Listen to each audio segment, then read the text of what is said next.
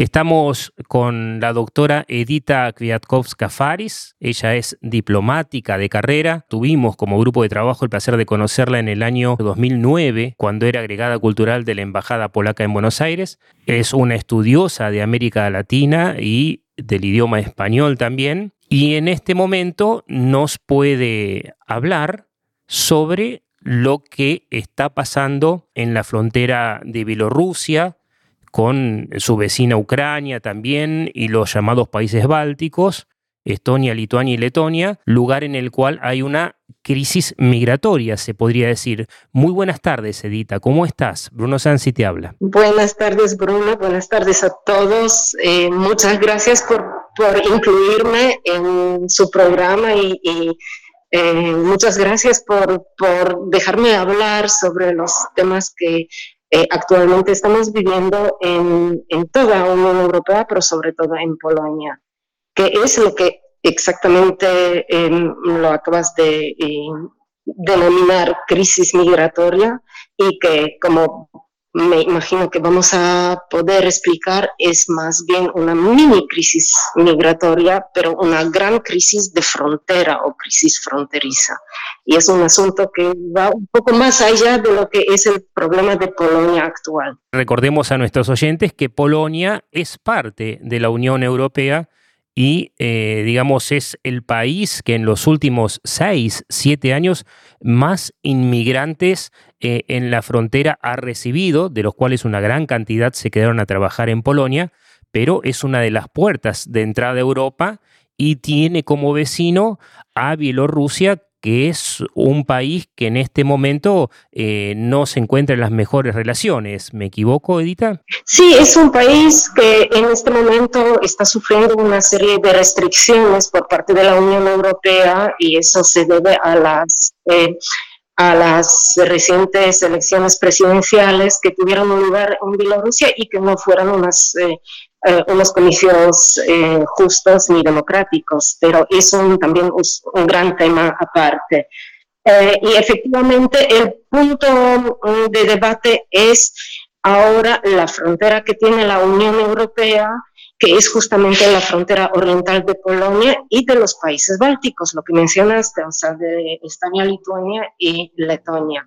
Y este es el, el, eh, el, tema más urgente que yo llamo crisis de frontera y no crisis migratoria, porque no se trata tanto de la cantidad de migrantes, sino del operativo y la calidad de protección de la frontera externa de la Unión Europea. Cuando hablamos de Polonia, para que la gente, la audiencia sepa, en estos años recibió eh, más de medio millón de migrantes, holgada esa cifra, y en el 2019 recibió la migración el 25%, o sea, un cuarto total de la migración total en la Unión Europea. Y ahora estamos hablando de una treintena de migrantes, pero que esta cuestión trae mucho ruido, Edita. Sí, y porque aquí hay una diferencia sustancial y eso también tendríamos que explicar bien a los oyentes, que mm, la crisis de frontera que vivimos ahora se debe a, tanto a, las, eh, los problemas eh,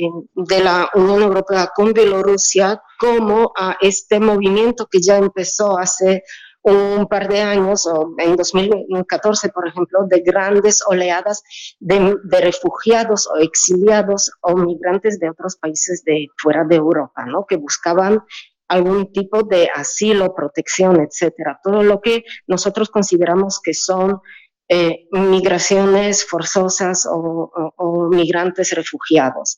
Em, y esta es la naturaleza de la crisis fronteriza de ahora también, que no es exactamente lo que es esa recepción de migrantes que a lo largo de tantos años em, se dio en Polonia y en otros países eh, europeos eh, y son grandes cantidades de migrantes económicos como lo que estamos viviendo en Polonia ahora, que son los ucranianos, eh, que superan ya 800 mil personas que viven y trabajan en Polonia.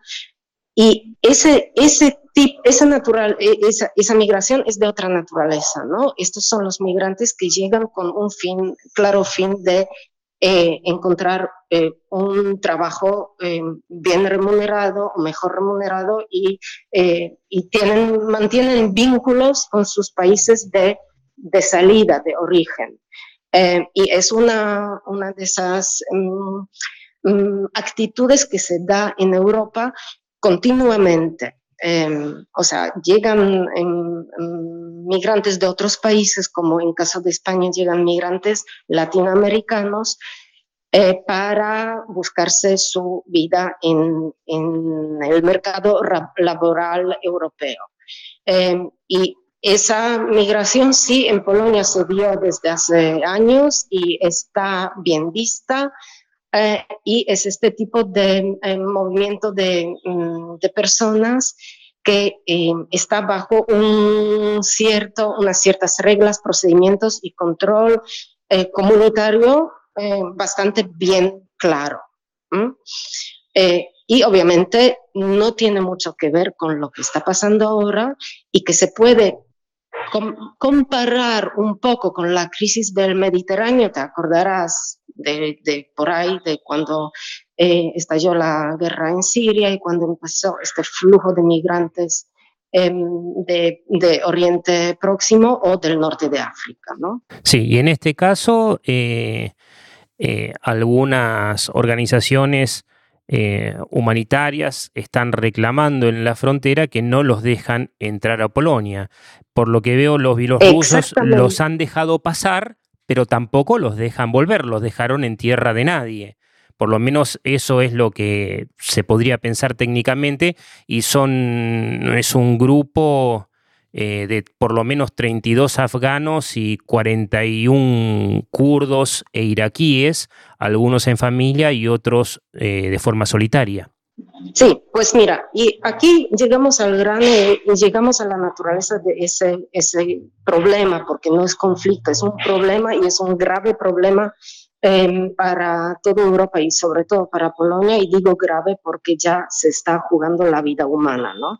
Em, el, la crisis que vivimos ahora es, es, la consecuencia de una de las operaciones secretas de los bielorrusos, incluso una operación que ya tiene su nombre, que, que fue una em, operación llamada Exclusa, que consistía en traer a los migrantes, sobre todo de, al principio de Irán eh, y ahora de, de Siria, eh, en plan turista, o sea, los bielorrusos mandaron aviones y les vendían visas turistas a los migrantes de estos países para poder traerlos a su, a su territorio, al territorio de Bielorrusia, y les brindaban ayuda por, no sé, la cantidad de, pago que tenían que pagar estas personas, pero eh, llegaban casi a mil euros por persona. Les brindaban ayuda en llevarlos a la frontera con la Unión Europea, o sea, con Lituania y Polonia sobre todo, porque son las fronteras más cercanas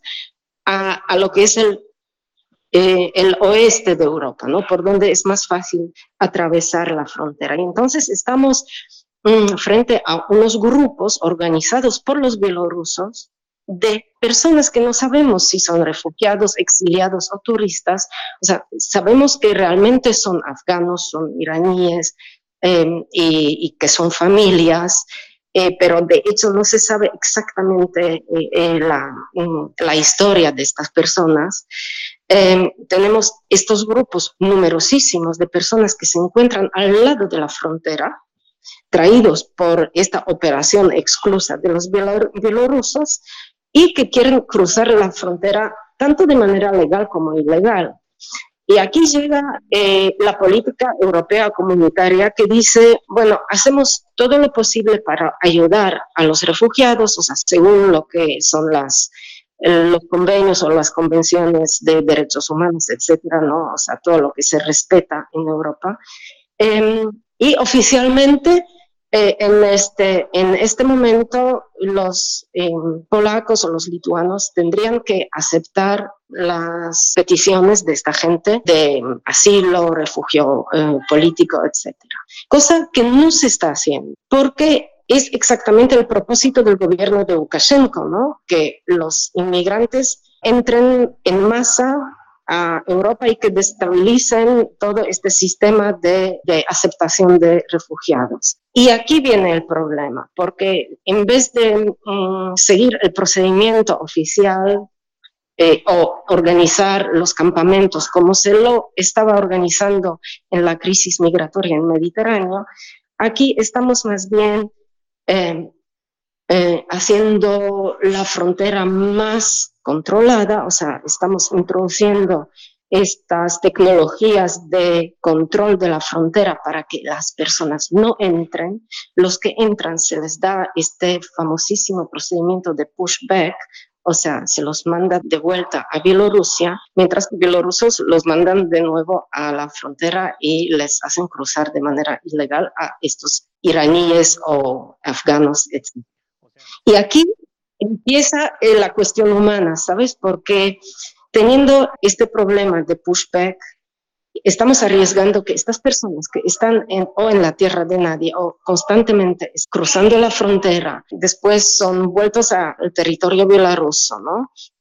Estas personas están sufriendo frío, están sufriendo eh, falta de alimentos y están puestos en peligro de muerte y de hecho ya hubo como cuatro o um, hasta ahora cuatro o cinco casos de muertes de, los, de estos inmigrantes. Y el punto grave ahora es cómo proceder para tratar a estas personas de manera digna, porque aquí el momento crítico dice, o sea, este, eh, estamos en un momento crítico que, que, que dice, hay que proteger las fronteras externas de la Unión Europea pero no se puede realizarlo a costa de la muerte o a costa de la vida humana, ¿no? Entonces, para eso tenemos las NGO, las organizaciones no gubernamentales, para eso tenemos los medios de comunicación, para que estén al tanto de lo que está pasando en esta frontera y para que estén vigilando si los europeos no vulneran estos derechos de estas personas de seguir con vida. ¿no?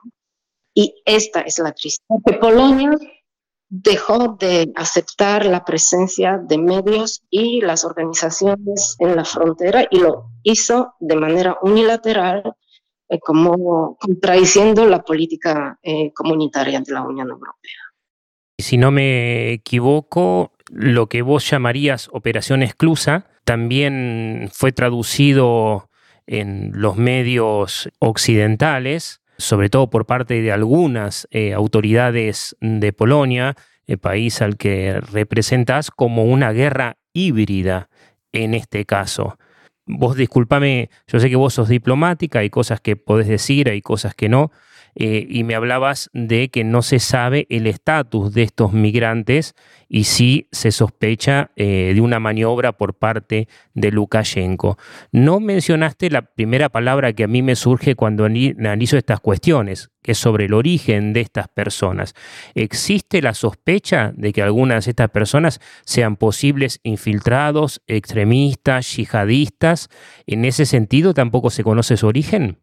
Em, yo diría que no, pero esa es una de las, em, o sea, no, te puedo decir claramente y abiertamente que hay sospechas. Em. yo es lo primero que sospecharía, o sea, si los dejo entrar en Polonia, la pregunta es si se van a quedar en Polonia o no y hasta cuándo Polonia es responsable de cuidar la frontera europea en caso de que alguno sí lo sea, por ejemplo. Y sí, mira, em, yo no diría eh, hasta allá. O sea, no se, no se trata de los sospechosos yihadistas o infiltrados, más bien la óptica sería un poco diferente. No se trataría, o sea, no sabemos si se trata de refugiados, porque estas personas, y eso está claramente documentado, que estas personas han sido traídas a Bielorrusia en aviones enviados por el régimen de Lukashenko a Bagdad o a Irbil, ¿no? Entonces, no, son, eh, em, no es eh, una típica em, situación de los refugiados que vivimos, que vimos y que observamos hasta hoy en día, ¿no?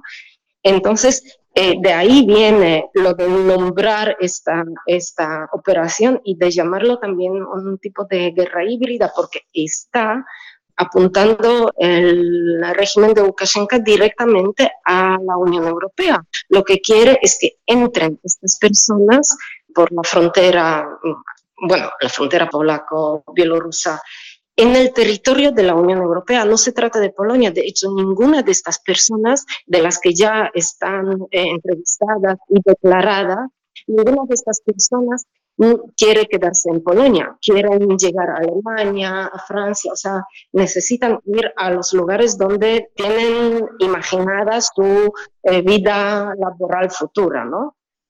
Eh, de hecho, ya es así, que ya en el territorio de Alemania se descubren grupos de estas personas que consiguieron pasar la frontera de Lituania o de Polonia y se dirigieron hacia más oeste, ¿no? Y no sé si te parece que el término guerra híbrida es más preciso, porque realmente es como un tipo de violencia sin armas, ¿no? Pero violencia política o violencia social eh, que apunta en la destabilización de la imagen de, de varios países, entre ellos Polonia.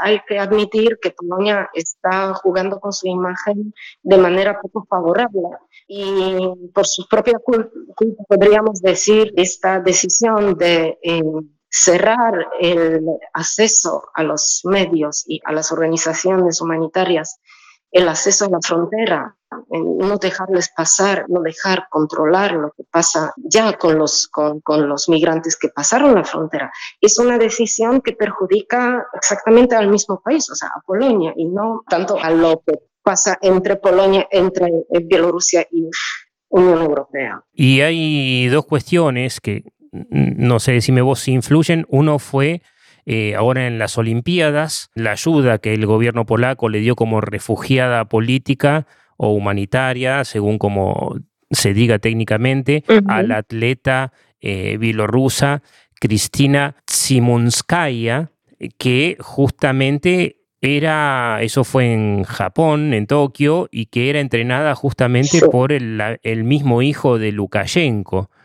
Este, creo que hay una especie de cortocircuito diplomático. Eh, sí, pero em, sí, pero no es nada nuevo, porque lo de Chimanovska es, eh, es como una, un otro capítulo de lo que es esta guerra híbrida entre Bielorrusia y, Polonia y otros países europeos, pero claro, eh, eh, sobre todo eh, las tensiones las observamos entre Bielorrusia y Lituania, Bielorrusia y Polonia, o sea que son estas dos fronteras que tiene el país de Lukashenko con la Unión Europea. Quizá con Polonia y Lituania hay más tensiones por razones históricas, ¿no? Razones también nacionalistas, que en esta parte de Europa em, actualmente juegan un papel cada vez más importante y también se están, em, se están utilizando estas, estos argumentos en esta situación de tensión, ¿no? Pero la clave del problema de esta crisis fronteriza está en militarizar la frontera, sellarla, en no dejar que fluya mucha información para poder proteger a toda Unión Europea de estos nuevos flujos migratorios, que como puedes ver es una política totalmente diferente a lo que pasó en 2014 cuando Angela Merkel hasta invitó a los inmigrantes a su país, ¿no? Sí, y después, bueno, hubo aquel problema, recuerdo, en el Canal de la Mancha entre Inglaterra y Francia, justamente porque algunos querían seguir al norte, y trajo otra crisis humanitaria en la cual eh, Europa se encuentra entre dos fuegos. Uno en, el tema del poder recibir o no a la gente que realmente necesita por razones humanitarias y el otro es el cuidar y o proteger o estabilizar sus culturas, sus costumbres nacionales ante la llegada de, gente que no siempre acata las reglas. Eso lo hemos visto en Suecia y en otros países, en Alemania también, si no me equivoco. Sí, sí, así fue. Entonces podemos, podemos decir que, eh, que, es una nueva crisis, pero con una característica también nueva. Entonces podemos decir que eso también podría ser uno de los argumentos adicionales para sellar la frontera, ¿no? Para que los polacos reaccionaran de esta manera isca de, de introducir este estado de sitio fronterizo, podríamos decir, ¿no? Pero mm, desde el punto de vista de Europa, estas maniobras y no supusieron ningún tipo de peligro real. también hazte cuenta que Europa tiene su, su, servicio de frontera, que es Frontex, y además Frontex tiene su sede principal precisamente en Varsovia, en Polonia, porque Polonia tiene la frontera más extensa con los países extraeuropeos, ¿no? Y entonces es fácilmente manejable y es, una, e, e, es un servicio militarizado, para no decir militar, lo de Frontex. Pero claro, Polonia no se sirvió de ayuda de Frontex y eso también es una de las eh, polémicas que ha suscitado mi país en los últimos días. En cambio, eh, Lituania y Letonia sí y Frontex está controlando la frontera, ayudando a los servicios nacionales de protección de fronteras. Eh, en Polonia no, porque el gobierno polaco pudo introducir esta, este toque de queda y dejar que los eh, no gubernamentales y que los medios independientes observen de cerca lo que pasa en la frontera. Pero ¿por qué lo hicieron? Por motivos políticos internos. Aquí no hay ninguna otra respuesta. Polonia está en una política eh, interna bastante grave y los gobiernos nacionalistas están en, en, una crisis también de comunicación con el pueblo polaco, por eso necesitan tener más argumentos de fuerza y esa es exactamente por la razón por que Polonia actuó de otra manera que Lituania o Letonia. Creo que, que queda muy, pero muy claro, Edita, esta cuestión y también el una de, uno de los mecanismos, no sé si lo percibimos mal desde acá, desde Argentina, uno de los mecanismos que tuvo Polonia justamente para que no estén cerca los medios y, de comunicación y algunas de las ONGs que estaban ahí ejerciendo presión, por digamos así, sobre la zona de frontera, apuntando hacia Polonia, pero no apuntando en este caso hacia Bielorrusia, fue eh, el Parlamento que decretó eh, una emergencia o la continuidad de una emergencia que tiene que ver también por la cuestión del COVID.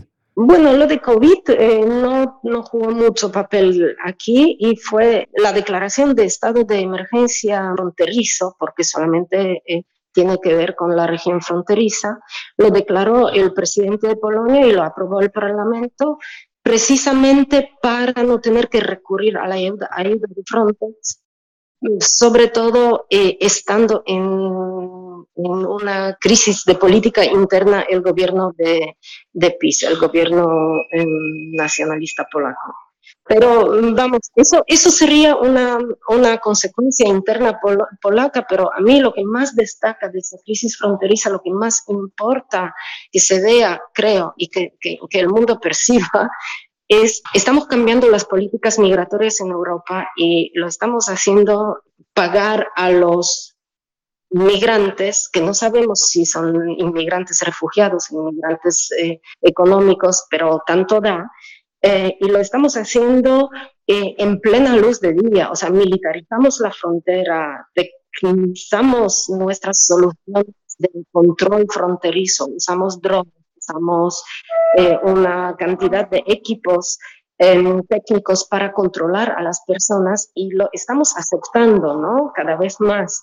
Y creo que eso es lo más peligroso o una de las consecuencias más peligrosas de esta crisis, quizá más peligrosa que lo que pasa dentro del mundo de las políticas comunitarias o nacionales polacas. ¿Algún otro punto que quieras destacar o alguna perspectiva de lo que va a ocurrir sobre lo que está sucediendo hoy? A mí me gustaría que, que, se actúe con más claridad o más transparencia en cuanto a la información, ¿no? Porque realmente lo que hoy en día podemos reclamar del gobierno polaco es esta información que nos falta, el bloqueo que nos brinda el gobierno de la información y del acceso de las, de las organizaciones no gubernamentales de ayuda humanitaria a las personas que consiguen pasar la frontera.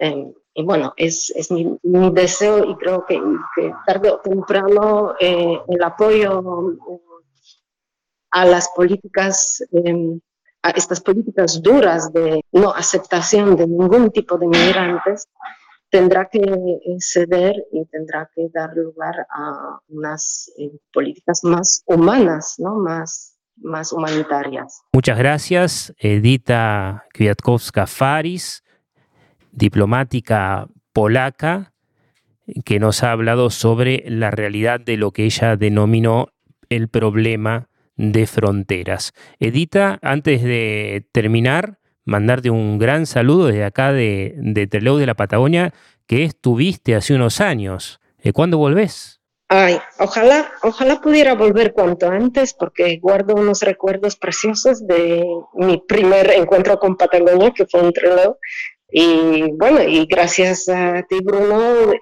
por esta amistad y, y, este contacto que mantenemos a lo largo de tantos años y que siempre nos nutrimos de las observaciones de, de dos ángulos tan extremos del mundo. Muchísimas gracias, Edita. Que tengas un muy buen fin de semana y que termines tu cuarentena pronto. Gracias y hasta pronto. Historias de hoy, noticias de ayer